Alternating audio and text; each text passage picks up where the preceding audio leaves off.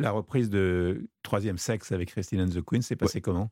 Ça s'est super bien passé. Je ne voyais pas quelqu'un d'autre ne, pas le faire, donc je l'ai appelé. Euh, c'est venu de, de, personne d'autre que, que, de moi euh, dans ma tête en disant voilà, pour ce deuxième volume de, de, nos, de, ces, de ces disques d'anniversaire, euh, il faut qu'on reprenne une vieille chanson de nous ou une chanson. Voilà, quelle était celle qui, a, qui, a le, qui passe totalement par le texte à travers toutes les générations et qui est toujours d'actualité?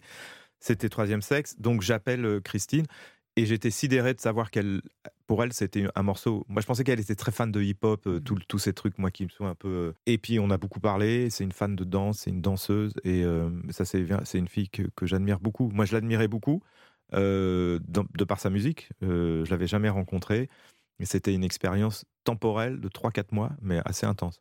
Elle sera avec vous pour les 40 ans? Non, je pense qu'elle est en train de faire son nouvel album. Non, non, on est, on est ensemble pour le troisième sexe.